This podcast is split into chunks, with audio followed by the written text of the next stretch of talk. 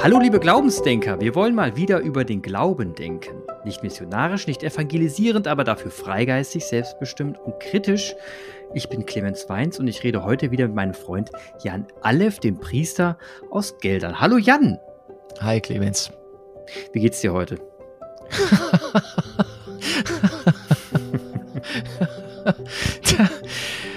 ähm, ja, es war eine Woche. War mal so eine Woche. Manchmal hat man ja so Wochen, wo es jemand gut ist, das Wochenende wird. Und diese Woche war so eine Woche. War so eine Woche. Ja, war bei, bei mir auch so eine Woche. Aber heute habe ich freien Tag, habe Sport gemacht. Insofern fühle ich mich heute einigermaßen fit. Gott sei Dank. Und wir wollen heute über das leidige Thema Priesterseminar sprechen, aber im Kontext von, ähm, im Kontext von und das ist jetzt wirklich ein ernstes Thema, äh, auch ein bisschen im Kontext der Missbrauchs, des Missbrauchsskandals, was sich, was Land ein, ein aus äh, gerade diskutiert wird. Und da hast du mir vor zwei Wochen einen schönen Link geschickt zu einem tollen Artikel auf katholisch.de von Christian Bauer. Und ähm, da ging, geht es quasi um die synodale Priesterausbildung statt Kasern Kasernierung. Und der Artikel liest sich, also den werde ich natürlich in den Shownotes verlinken, der Artikel liest sich aus meiner Sicht, weil ich in dem System nicht drin bin, extrem schockierend. Also wenn ich den lese, da bin ich, bin ich wirklich verstört danach. Und ähm, ich denke mal, du hast ihn anders gelesen als ich. Also ich glaube, du hast Dinge gelesen daraus, für die für dich einfach schon gang und gäbe waren, die mit denen du schon abgeschlossen oder beziehungsweise mit die du reflektiert hast. Ähm, aber für mich ist das krass. Also ich will mal kurz ein bisschen drauf eingehen, vielleicht können wir dann im Detail drüber sprechen. Ähm, also es geht in dem Artikel mehr oder weniger darum, dass die Art und Weise, wie jetzt Priester ausgebildet werden, mit daran schuld ist, das wird, wird im Artikel recht deutlich, mit daran schuld ist, dass sexueller Missbrauch stattfindet. Nicht allein, aber mit dran schuld. Also dass das ein systemisch, auch ein Systemproblem ist und nicht nur ein Personenproblem. Und da sind ein paar, paar Passagen in dem Artikel, die muss ich vorlesen. Die fand ich, fand ich krass. Das, ich äh, fange mal mit dem ersten Passage an. Das Problem sind dabei weniger einzelne Verhaltensweisen bestimmter klerikaler Männerbünde, als vielmehr diese Männerbünde selbst. Klerikalismus meint ein hierarchisch-autoritäres System, das auf Seiten des Priesters zu einer Haltung führen kann, nicht geweihte Personen in Interaktionen zu dominieren, weil er qua Amt und Weihe eine übergeordnete Position innehat. Sexueller Missbrauch ist ein externer Auswuchs dieser Dominanz. Das ist eine Studie, ein Zitat aus der MHG-Studie. Und dann schreibt er weiter, wie gefährlich in diesem Zusammenhang eine sakralisierende Selbstverwechslung der eigenen Kirchenmacht mit der Vollmacht Christi ist, zeigt folgender Originalton einer Überlebenden von sexuellem Missbrauch. Jetzt kommt, er, jetzt kommt das Zitat. Er hat gesagt, dass ich von Gott verflucht bin und dass Gott mich hasst. Er hat mich vor dem Allerheiligsten missbraucht, geschändet und gesagt, dass Gott das will und dass Gott das gut heißt. Was ich mit dir mache, macht Gott mit dir. Also das hat mich, diese zwei Passagen haben mich, boah, da, da lief es mir echt Schauerrücken runter, weil, weil das, weil mir das nie, ja, das nicht bewusst so krass bewusst war. Und wenn man den Artikel dann weiterliest, dann gibt's da auch, können wir auch gleich nochmal drauf eingehen, verschiedene Dinge, die er aufgreift, was, was das Problem ist innerhalb dieser, ähm, ne, wie soll ich das sagen, innerhalb solch eines Priesterseminars, dass es da bestimmte ähm, Rahmenbedingungen gibt, die das eben begünstigen. Da können wir ja gleich mal ein bisschen drauf eingehen. Also da gibt diese, diese Rahmenbedingungen, die er erwähnt, ja, die gehen wir gleich mal drauf ein. Aber was, was, was ist denn da so dein, als du den Artikel gelesen hast, was war denn so dein Eindruck dafür, darum? So. Ich habe dir den Artikel weitergeleitet, weil ich wusste, dass das für dich ein Thema ist, mhm. ähm, wo du ja auch schon angekündigt hast, dass wir hier drüber reden äh, werden und weil ich diesen Artikel selber gut unterschreiben kann. Also die Diagnose oder die, die Analyse, die er vornimmt, wie er sie vornimmt, ähm, die, die finde ich gut. Und die, die Diagnose kann ich irgendwie unterschreiben. Also das Männerbündische, ähm, das gibt dem, das leistet dem Vorschub. Das ist also ähm, dass man meint, man wäre etwas exklusiver als andere. Das immer wenn es so so bündisch wird, dann bedeutet was, dann bedeutet das Inklusion und Exklusion. Also wenn es hm. einen Bund gibt, dann gibt es auch immer ein Gegenüber dieses Bundes. Jemand, der nicht zu diesem Bund gehört, sonst wäre der Bund quasi sinnfrei. Also gibt es einen Innen, einen Außen und äh, je alle, alle, alles verbündet, alles, was sich verbündet, hat ein, hat ein Gegenüber oder eine Grenze und das ist bei, in einem kirchlichen Kontext, im katholischen kirchlichen Kontext ziemlich gegenwärtig. Und das ist ein Problem. Und ähm, das ist, man, es lässt sich kurz umschreiben mit Klerikalismus und dass diesem gerade der Kampf angesagt wird oder dass der gerade problematisiert wird, ist ähm, notwendig und folgerichtig aus dieser Katastrophe des Missbrauchs der letzten Jahrzehnte, wenn nicht Jahrhunderte. Mhm. Ja. Und natürlich gehört der Ort des Seminars, also wo dann die nächste Riege äh, ausgebildet wird und der Nachwuchs herausgebildet wird, muss in den muss in den Fokus rücken dieses dieses äh, dieser Kritik muss in den Fokus rücken, weil dort Dinge grundgelegt werden. Und wenn das Seminar schon so so so ähm, ausge, ausgestaltet wird wie zurzeit, dann ist das unhaltbar. Also das muss, es braucht eine Reform, dringend eine Reform. Das glaube ich. Ja. Habe ich auch schon zu meinen Seminarzeiten gesagt. Also da, da bin ich mir, das war von vornherein klar, äh, war für mich klar, dass das ähm, Seminar nur unter Bedingungen für mich ein guter Ort sein könnte. Ich hatte den damaligen ähm, Regens gebeten, erstmal nicht einziehen zu müssen, sondern zu den verpflichtenden Veranstaltungen von außen reinpendeln zu dürfen. Und es war am Anfang, äh, also es wurde mir gestattet, also ein Jahr lang konnte ich außen wohnen und bin dann nur so reingependelt und habe mich dann vier Semester in das Haus begeben, habe da gewohnt. Ähm, und das ist auch die minim also es ist auch die minimale Anzahl von Semestern, die man zurzeit in einem Seminar gewohnt haben muss, um äh, zur Weihe zugelassen zu werden. Bin dann nach diesen vier Semestern auch wieder ausgezogen und habe wieder, äh, bin wieder reingependelt von, von mhm. außen. Mhm. Hab also frei gewohnt in einer WG und ich halte so ein WG, eine WG-Lösung zum Beispiel, die Frage, die würdest du mir im Laufe des Gesprächs sowieso stellen. Jan, ja. was ist deine Idee? Meine Idee ist, dass die Seminaristen in der Nähe der Universität, das kann auch Pendel, eine Pendeldistanz bedeuten, auch mit dem Auto, also von mir aus in einer Gemeinde rund um die Universität keine Ahnung, dass man eine halbe Stunde mal zur Arbeit, also zur, zur Uni pendelt, kann man sich ja vorstellen. Die pendeln also zur, zur Uni und wohnen im, im, um, im Umland, hm. in der Gemeinde und stellen fest, also können von vornherein müssen sie sich damit auseinandersetzen, wie heute Gemeinde gelebt und gestaltet ist. Es braucht den, es braucht irgendwie einen Seminarort für keine Ahnung, für Fortbildungen, die dann ein bisschen kompakter sind. Also ist ja wie ein duales Studium. Dann braucht diese Dualität, kann auch ruhig dann noch einen Seminarort ähm, haben, wo der Regens wohnt, wo der Subregens ist, die Spirituale. Da kann auch geistliche Begleitung nochmal sein. Äh, Exerzitien Wüstentage. Und das kann der Ort sein, wo die Seminaristen eines Jahrgangs sich auch regelmäßig treffen. Das würde ja in den Gemeinden vor Ort nicht sein. Da wären die womöglich alleine mit dem Fahrteam. Also es muss mitbedacht werden. Aber also lange Rede, kurzer Sinn.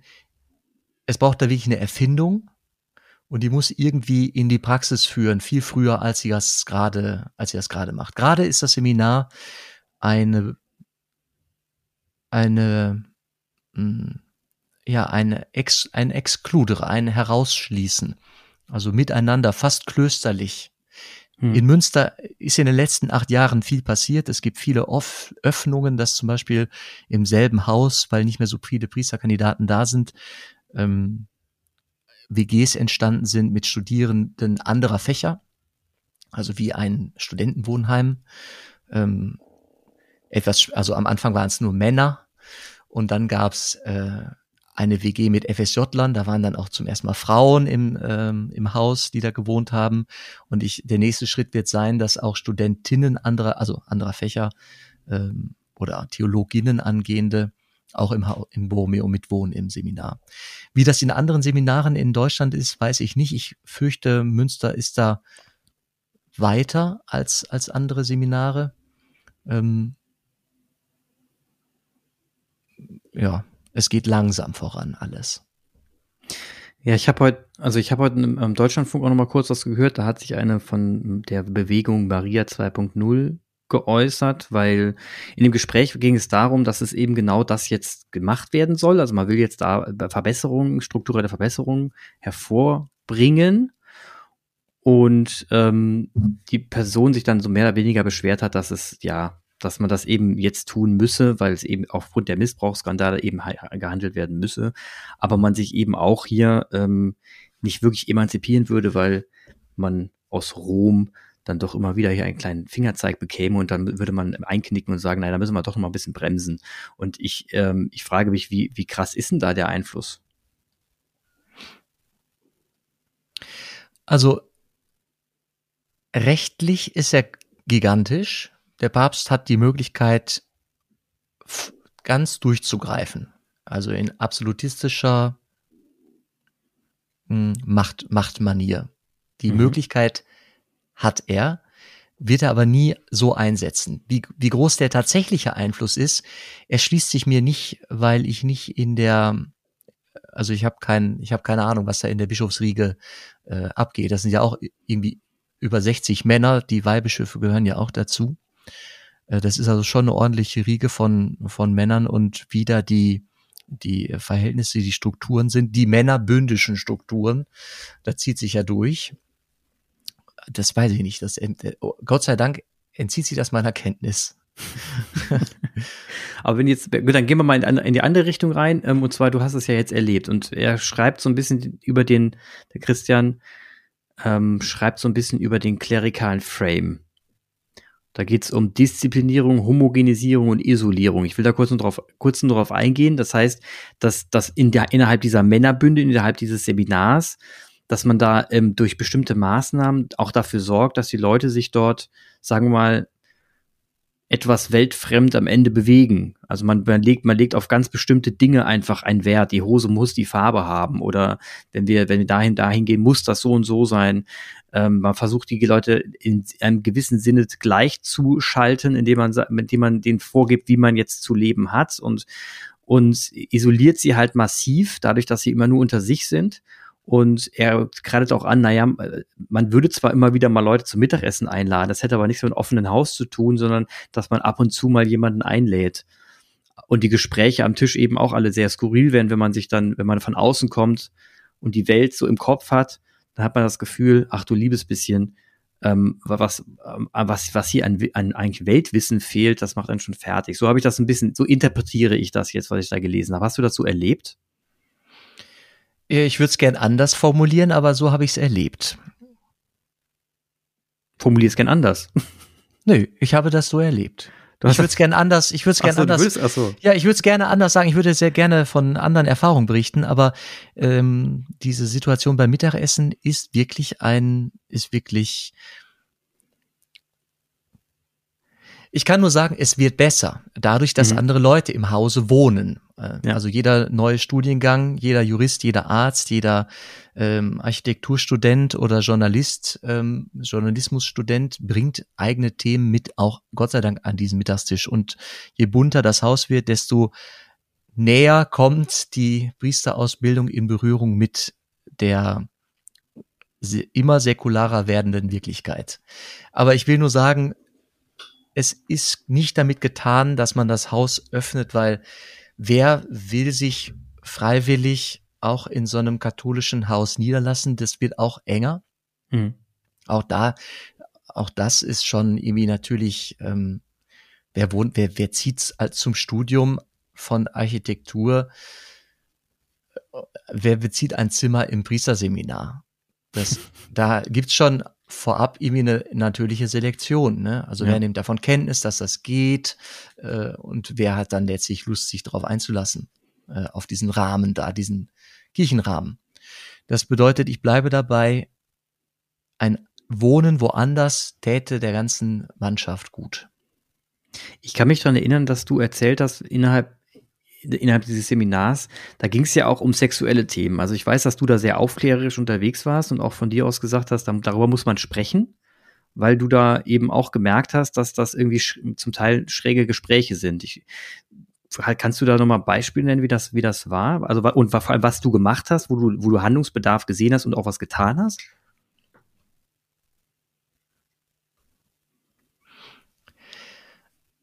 Also dafür, dass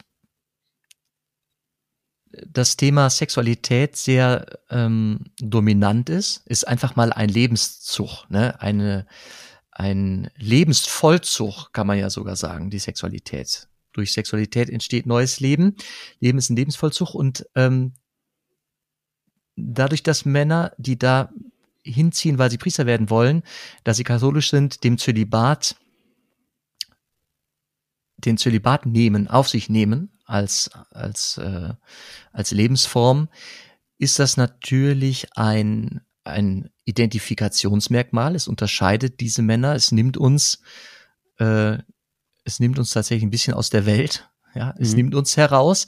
Also das ist ja auch eine Schwierigkeit. Wir sind irgendwie, ich, durch dieses Amt, das mir die Kirche äh, gegeben hat, bin ich ein bisschen herausgenommen aus diesen Weltbezügen, aus manchen Weltbezügen was mir eine Freiheit gibt, auch als Seelsorger tätig zu sein. Das ist ein, mhm. es ist auch, es wird mir zum Segen. Ich merke das, wenn ich im Gespräch sind, bin, wenn ich im Gespräch bin mit Menschen, die einsam sind, die wirklich einsam sich fühlen. Ich, ich kann mhm. da, ich kann den, ich kann da schnell einen Zugang finden. Nicht, weil ich einsam wäre, sondern weil ich alleine wohne. Und ich diese Momente kenne, wo Einsamkeit mich mal anfliegt. Mhm. Und dann habe ich, muss ich damit umgehen. Und das bezieht sich auch auf die Frage nach Familiengründung und Kinder oder nicht Kinder. Es gibt wirklich viele Menschen, die alleine wohnen, die vielleicht gerne eine Partnerin, eine Partner, einen Partner, eine Partnerin hätten, wo es aber nicht klappt. Und es gibt Paare, die gerne Kinder hätten, aber keine bekommen können. Und ich kann denen was, ich kann authentisch mit denen irgendwie umgehen. Mhm. Das ist ein, ein Vorteil dieses Lebensweges. Aber es muss einen Weg dahin geben zu diesem ja. Lebensweg. Und wenn ich nach dem Abitur, was ist ja immer noch so der,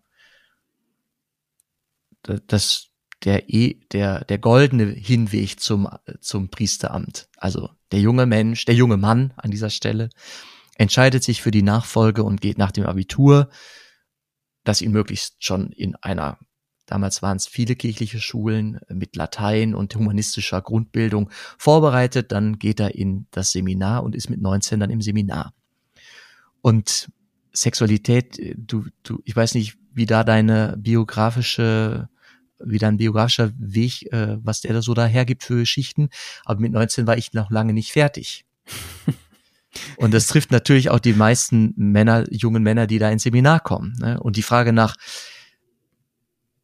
ja, auf wen zielt eigentlich meine Lust, meine Sexualität? Sind es hm. Mädchen oder sind es Jungs, sind es Frauen oder sind es Männer?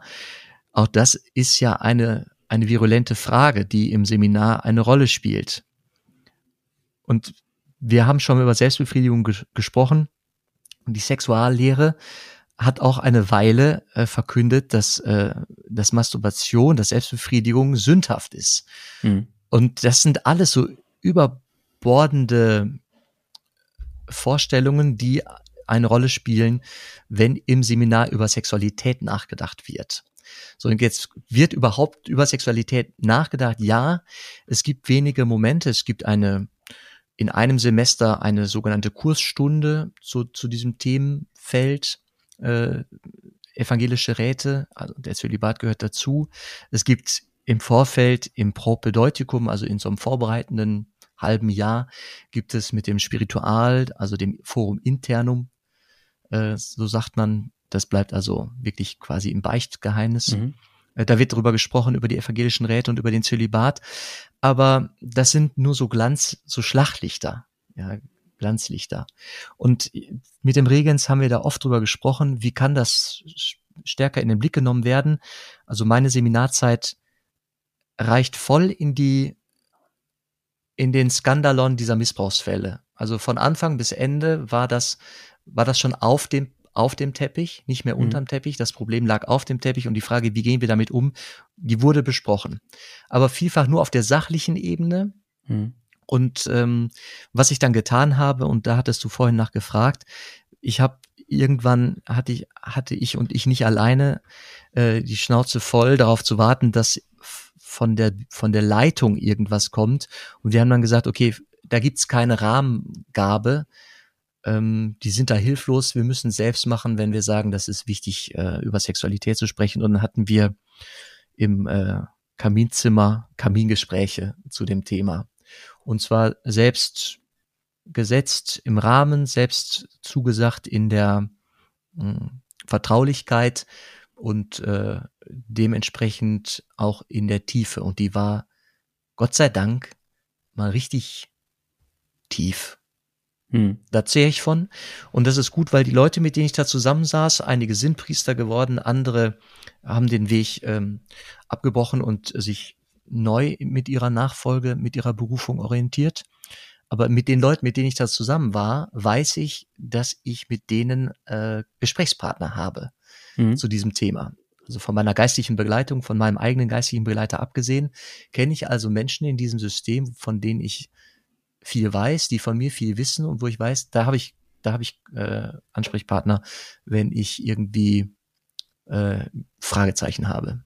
Zu mir selbst, zur Welt, zur Zukunft mit ja. mir. Das ist gut.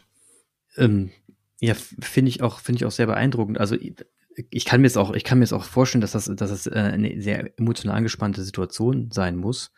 Das, was ich halt extrem ja, was ich mir extrem vorstelle, ist, wenn man jetzt überlegt, dass, dass, dass das systemisch, so wie du gesagt hast, auch vorgegeben ist. Also dass die Vorgabe des Zölibats schränkt dich ein Tickchen ein in deiner, in deiner Freiheit von dir aus zu sagen, was du ja auch sagst, ist es ja eigentlich ein guter Weg. Also dir bringt es ja Freiheiten. Dass du, du siehst ja die positive Seite daran. Aber du, du hast dich dafür entschieden. Du hast gesagt, ich mache das, weil es für mich Freiheiten bringt und es eigentlich gut ist für den Weg, den ich gehe. Aber wenn es, was, was ich glaube, was ein Pulverfass ist, dass das ja von Anfang an als Damoklesschwert über allen schwebt und man da nicht mehr das Gefühl hat, dass man eine Wahl hätte, sondern man sich entscheiden muss. Und das ist, das ist ja dann am Ende keine Freiheit mehr. Und die Kunst, wie du, das sich reflektiert daraus zu lösen, sich darüber zu stellen und zu sagen, ich entscheide mich jetzt dafür und jetzt sage ich ja, haben ja viele nicht, weil sie sagen, ja, es gibt diesen einen Weg und ich muss das jetzt auch machen und ich muss es auch so machen. Und da stelle ich mir, da, da stelle ich mir eben vor, dass das ein wahnsinniges Pulverfass für, emotional für die gerade Jüngeren ist, die mit 19, 20 da hinkommen und wissen, oh Mann, ich, ich muss jetzt ja diesen Weg gehen, das haben die auch alle gesagt. Und was, was soll ich denn jetzt tun? Schwierig. Also erstmal stehen die ja auch in der Freiheit, sich dafür zu entscheiden. Ne? Natürlich, aber emotional nicht. Natürlich stehen sie in der Freiheit, aber sie sind nicht frei. Es fühlt sich nicht frei an. Sie sind in der Freiheit, sich für das Priesteramt zu entscheiden. Zu diesem Paket gehört im katholischen der Zölibat mhm. oder, oder Pastoralreferent zu werden, Theologie zu studieren, Pastoralreferent zu werden. Ich, ich nehme das gerade, ich lege das nebeneinander, weil es gibt Möglichkeiten, Jesus sehr konkret nachzufolgen, auch in der Verkündigung. Mhm. Ähm, und Familie mit einzuschließen. Das ist in der katholischen Kirche in Deutschland, das gibt's in kaum Ländern, also in kaum anderen Ländern gibt es das, dass es nicht geweihte Frauen und Männer gibt, die verkündigen, die ihren Broterwerb in der Kirche haben, die mit ihrer, auch mit ihrem Theologiestudium eine Familie ernähren können. Das gibt es in, in Deutschland, in Europa, ich glaube auch in äh, also in einigen europäischen Ländern gibt's das, aber auch längst nicht in allen. Mhm. Und das ist schon besonders. Also bei uns gibt es das. Man hat also da eine schon, man kann hier von der Freiheit sprechen. Okay. Es bleibt, es bleibt natürlich, da, also Messen vorzustehen, alle Sakramente zu spenden, ist zurzeit nach wie vor ein Privileg des Priestertums, also geknüpft an Weihe. Und Weihe ist zurzeit geknüpft an den Zölibat. Ich, ich ja, also du, du sagst absolut richtig. Natürlich habe ich als 19-, 20-Jähriger auch die Wahl zu sagen, ich werde kein Priester. Die Wahl habe ich, klar. Aber nichtsdestotrotz, ähm, also mit dem mit der Prämisse, dass man als dass man wenn man will Priester werden und da, auch da über das, was wir alles gesprochen haben jetzt die letzten Folgen unter der Prämisse, dass ich quasi in der Welt mitwandle und versuche und mit Leuten sprechen will, die zum Glauben finden wollen oder das noch nicht tun oder zweifeln und du dich damit in austauschst und letzten Endes für sie auch jegliche Freiheit wünschst, ähm,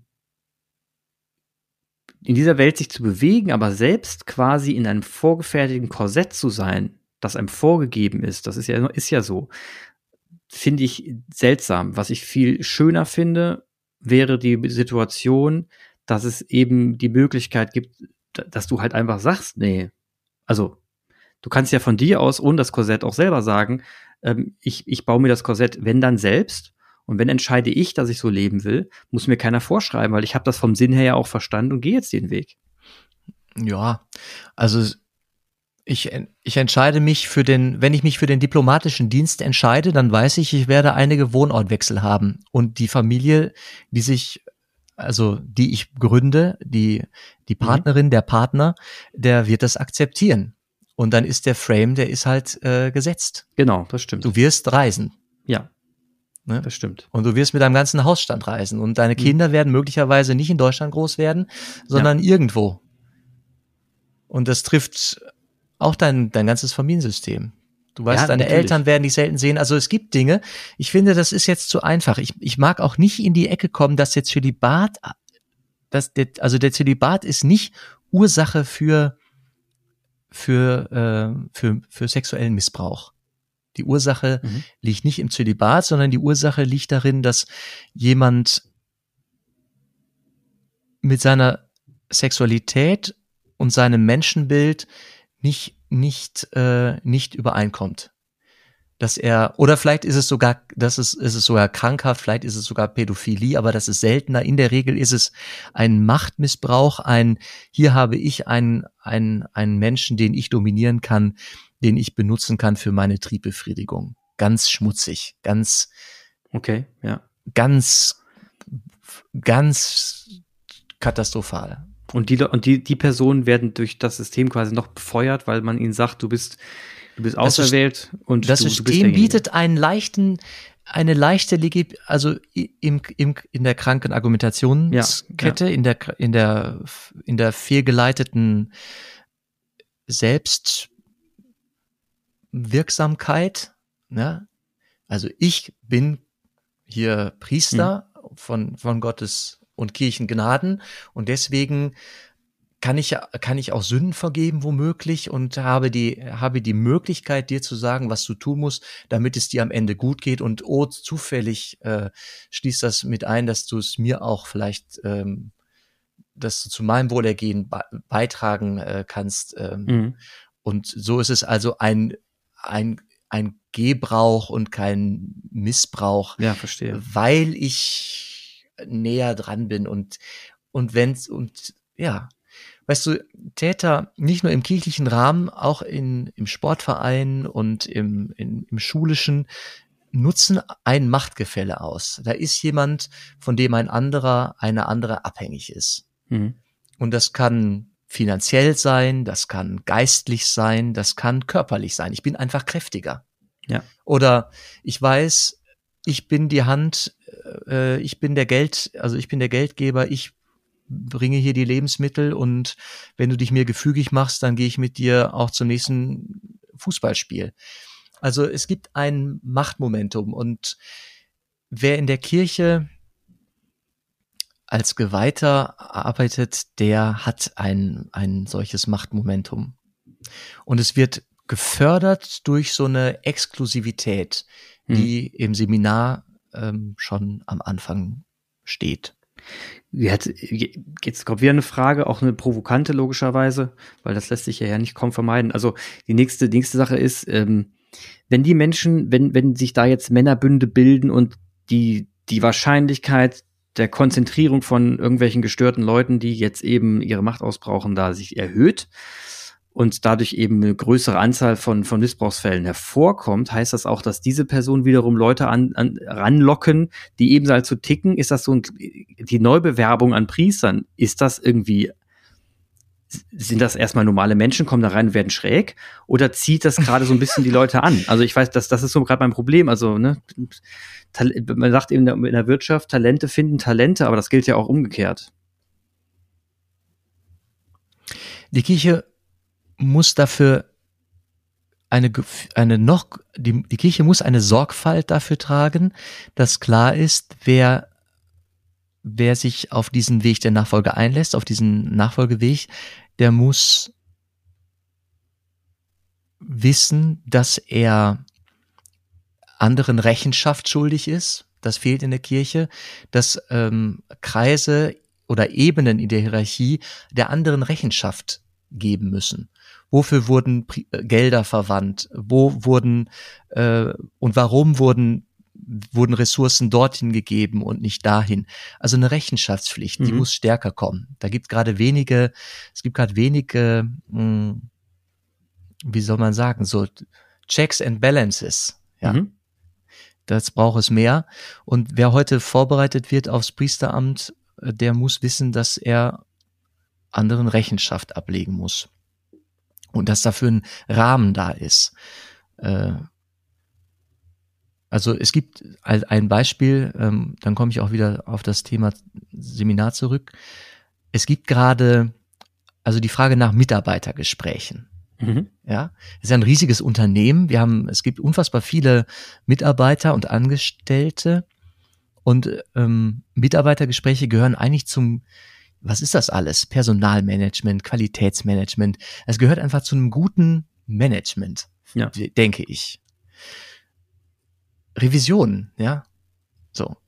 Und das, das gibt's in der Kirche zu wenig. Und ähm, es ist zwar definiert, dass der leitende Pfarrer derjenige ist, der Mitarbeitergespräche anbieten soll. Also ich stelle in Frage, ob die überall auch geführt werden. Was aber zum Beispiel nicht gut definiert ist oder gar nicht, ist, bei wem führen eigentlich die leitenden Pfarrer ihre Mitarbeitergespräche? Mit wem mhm. führen die eigentlich ihre Mitarbeitergespräche? Gute Frage, ja. Ja, und das, es streiten sich die, Regi oder ob die sich wirklich streiten, weiß ich nicht, aber da gibt's zwei mögliche Antworten und es wird immer die eine sticht die andere aus, mit dem Ergebnis dann nichts passiert. Entweder ist der Personalchef in Münster oder die Regionalbischöfe vor Ort, die zuständig sind. Und dazwischen versandet das äh, vielfach. Also mhm. wenn der Pfarrer nicht sagt, hier, ich habe äh, jetzt seit seit im Jahr kein Mitarbeitergespräch, ich möchte jetzt wieder Mitarbeitergespräch, wenn der sich selber nicht meldet, dann mhm. gibt's keine Einladung dazu. Also niemand ist so zuständig. Also zurück zum Seminar. Wer heute Priester wird, muss wissen, er wird überprüft und er muss rechnen, er muss, er ist rechenschaftspflichtig. Äh, das zum einen und zum anderen muss derjenige, der heute beginnt, und das muss das System irgendwie hinkriegen, wissen, er, er, er ist eher, er dient eher der Sache, als dass er sie beherrscht. Mhm. Ja, das ist eine Haltungs, ja, ist eine Haltungsfrage. An nichts ist so schwer zu arbeiten wie an Haltung, aber ähm, das Seminar nimmt sich Zeit. Die Ausbildung dauert sieben, acht Jahre bis zur Weihe, zur ersten, zur Diakonweihe. Und auch wenn du mit 19 kommst, du bist dann in einem dualen, in einer dualen Ausbildung, die ist auch in weiten Teilen sehr hochwertig. Also es gibt schon tolle ähm, auch persönlichkeitsbildende Anteile in diesem in dieser Ausbildung. Ich mhm. möchte nicht, dass äh, meine ganze Ausbildung jetzt wir in Bausch und Bogen zerreden. wirklich nicht, wirklich nicht. Die ist hochpreisig und in weiten ja. Teilen auch hochqualitativ. Mhm. Aber in diesen wesentlichen Bereichen ähm, Sexualität und Persönlichkeitsentwicklung, Fehlertoleranz zum Beispiel, da ähm, da kann wirklich, da muss wirklich mehr passieren. Und was, wovon sich das ganze System verabschieden muss, ist diese Homogenisierung. Also wenn das kirchliche Personal nicht langsam wieder etwas bunter wird, ähm, dann sehe ich in, in vielfachem Sinne schwarz für die mhm. Kirche. Dann wird's wirklich schwarz. Und damit meine ich auch so konservativ und möglicherweise sektiererisch. Aber das, das, also es klingt für mich so, es gibt ja jetzt wirklich viele Bewegungen, die daran knabbern und arbeiten. Aber wenn ja. ich das jetzt ganz mhm. ehrlich sehe, glaube ich, nach meiner laienhaften, äh, mit meiner laienhaften Meinung, dass das nach, Auf, ab, nach Abspaltung klingt. Also das klingt für mich nach Auflösung und nach, nach dass, dass sich die, die Bewegung, die jetzt sagt, nee, wir müssen da echt was ändern, sich abspaltet und die anderen, die sagen, nee, wollen aber nicht, so ein konservativer Resthaufen, sich zusammenrottet und sagt, nee, wir wollen nicht. Also das klingt, ich, ich, ich stehe das extrem, es ist ja wahnsinnig schwer, da jetzt gemeinsam einen Weg zu finden, da durchzukommen. Ja, so schwer wird es nicht. Ähm, aus, ich habe eine gute Nachricht. Also okay. ich, ich interpretiere die gut, also positiv. Es gibt gerade kaum noch Kandidaten. Das bedeutet, alle Seminare haben gerade ein riesiges Platzangebot. In Münster wird da konstruktiv darauf reagiert, indem gesagt wird, wir öffnen das Haus für zum Beispiel andere mhm. Studenten. Es waren auch äh, Flüchtlinge aus Syrien waren da. Äh, zu meiner Zeit habe ich die kennengelernt, haben mich sehr beeindruckt. Äh, junge, junge Menschen. Ähm,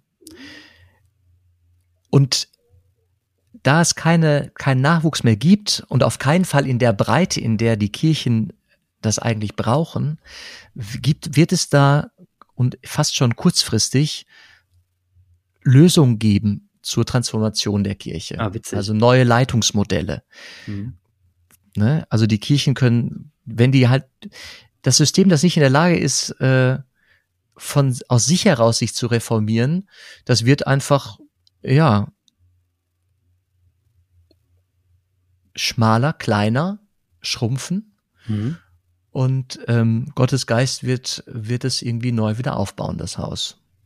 Da bin ich von überzeugt. Es gibt, glaube ich, in den Schubladen schon Ideen dazu, aber äh, das, das ängstliche Schauen nach Rom stellt da ständig Stoppschilder hin. Also die, der Bruch ist, die, den sehe ich nicht in, Deu nicht, in den, nicht in der deutschen Kirche. Die Frage ist eher, wie, posi wie positioniert sich die deutschsprachige Kirche äh, zur Weltkirche? Oder mhm. welche Möglichkeiten öffnet die Weltkirche den, den Teilkirchen, den Landeskirchen?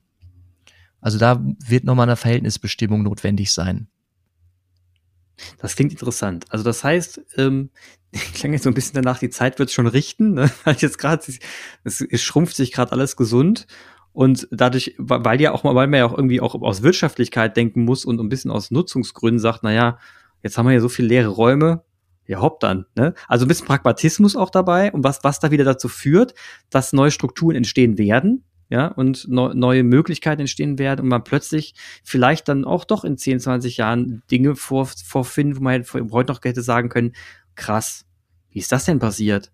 Und das, das klingt so nach ein bisschen dem gewollten Zufall, und der, der, der Hoffnung und dem, oder vielleicht den festen Glauben daran, dass sich das schon zum Guten wenden kann, wenn man da jetzt einfach mal so ein bisschen die Türen öffnet. Mhm. Kann schon viel richtig laufen. Ja, also die Krise ist hier äh, das Fenster für Gottes guten Geist. Ist, und ich kann das, ich, ich, ich muss das, ich kann das auch schade finden, dass die Kirche nicht in der in der Lage war, ähm, sich da besser aufzustellen oder einfach gesund aufzustellen. Es, mhm. Wir sprechen ja hier auch über eine,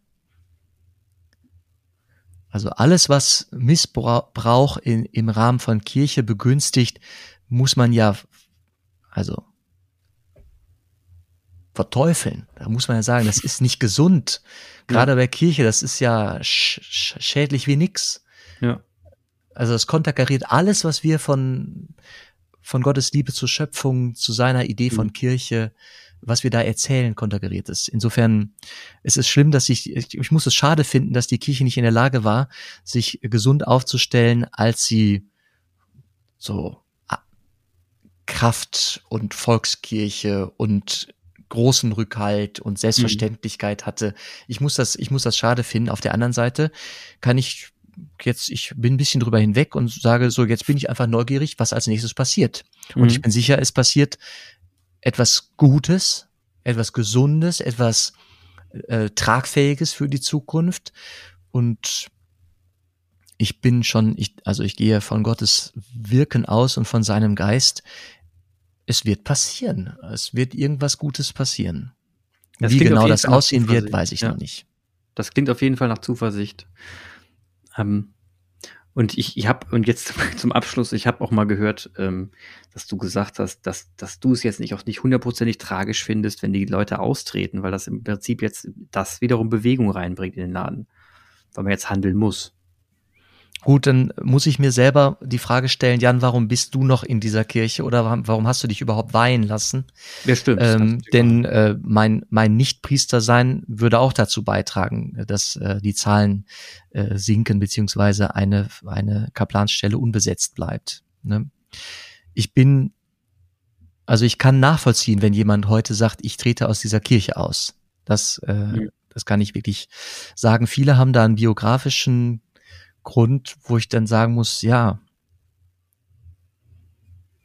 ähm, dann ist es aufrichtig und, und vielleicht auch sinnvoll, erstmal zu gehen. Mhm. Ich glaube daran, dass ich äh, im Dienste der Hoffnung mhm. und der Zuversicht gerade gut einen Platz in der Kirche für mich äh, finde als Priester. Weil Zuversicht und Hoffnung die Welt auch braucht. Und ich nehme das gerade auch äh, im Rahmen von der Pandemie wahr, dass ich, äh, dass ich ein gefragter Gesprächspartner bin. Was mich bestärkt in diesem Gedanken. Mhm. Also wenn Jan Zuversicht und, und Hoffnung sagt, so an, an euch Zuhörer, Zuhörerinnen, er grinst dann immer hat so ein leichtes Grinsen im Gesicht. Ich wollte das nur mal mitteilen. Ähm, ja, so ein bisschen grenzdebil, der Pfarrer, der Priester, da ist er. Da lächelt er sich ins Fäustchen, der Schelm. Der ja, ja. ja. Sowas nicht gemeint. Aber Nein, ich, ich, ich, ich fand es halt sehr schön, dass wir, dass wir, dass du dich ähm, dass du dich zwingen liest, über das Thema zu sprechen. Ich, hab, ich verspreche hiermit hoch und heilig, ich werde das Thema Priesterseminar nicht mehr ansprechen. Da wird ist ein Haken gesetzt, ja, aber ich habe es mir halt jetzt 20 Folgen lang gewünscht und jetzt, und jetzt haben wir es mal durch, Jan. Aber es war trotzdem mir persönlich wichtig, weil ich muss auch mal, das muss ich einfach mal ein bisschen beackern, das Thema, das für mich auch, um dann solche Artikel auch einordnen zu können. Und ich finde es halt, ich, ich finde es total verständlich, warum du zum Beispiel sagst, du willst Teil davon sein, eben weil du von innen heraus verändern willst. Ich glaube auch zierisch daran, dass du das kannst in deinem, in deinem Wirkungsgrad. Und ähm, genauso Menschen wie dich brauchst ja. Wenn jetzt die Leute noch fliehen würden, die, die quasi genau dieses Neue, die, die, die Hoffnung, die Zukunft von der, von der Kirche angehen wollen, wenn die jetzt noch gehen würden, dann hätten wir in der Tat diese berühmte Aufspaltung und dann hätten wir nämlich das, was ich eben gesagt habe. Insofern, Chapeau, ich finde das, ich finde das alle Achtung, also dass du da trotz vieler Zweifel noch dabei bleibst und auch irgendwo deine ja, deine Zuversicht beibehältst, das ist schon, das ist schon echt, das, das spricht von innerer Stärke. Hat mich sehr gefreut, das Gespräch. Danke, dass du es gemacht hast. Ich möchte gerne nochmal diesen äh, Artikel ähm, nennen, auf den wir uns doch jetzt äh, also grund, grundlegend bezogen haben oder anfangs bezogen haben. Mhm.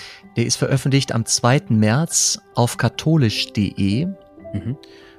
von Christian Bauer mit dem Titel Pastoraltheologie, synodale Priesterausbildung statt Kasernierung.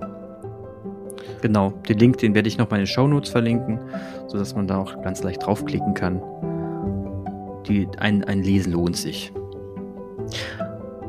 Ich freue mich schon auf das nächste Gespräch, Jan. Es wird auf jeden Fall ein anderes sein als dieses und äh, vielleicht nicht ganz so kleinkariert.